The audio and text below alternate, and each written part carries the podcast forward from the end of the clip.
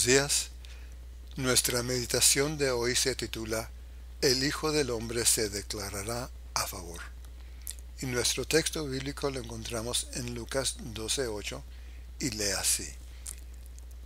Les digo que si alguien se declara a mi favor delante de los hombres, también el Hijo del Hombre se declarará a favor de él delante de los ángeles de Dios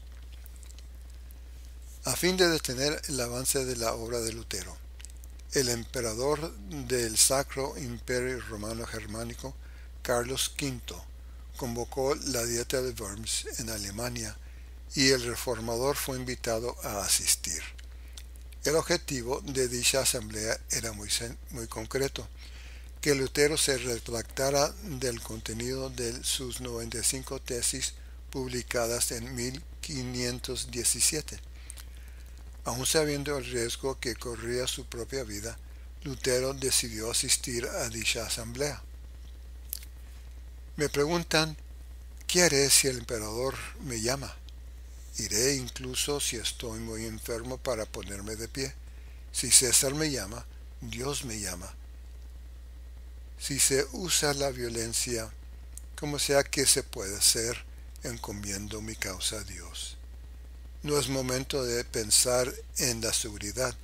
Debo cuidarme de que el Evangelio no sea despreciado por nuestro medio, por nuestro miedo y confesar y sellar nuestra enseñanza con nuestra sangre. En Worms, Lutero no se retractó, sino que aprovechó la ocasión para defender sus enseñanzas.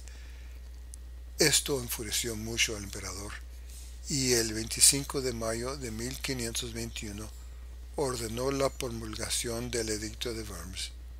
Dicho edicto consideró a Lutero como forajido, proscrito y hereje y prohibió categóricamente la impresión, la venta y la lectura de los escritos del ex monje.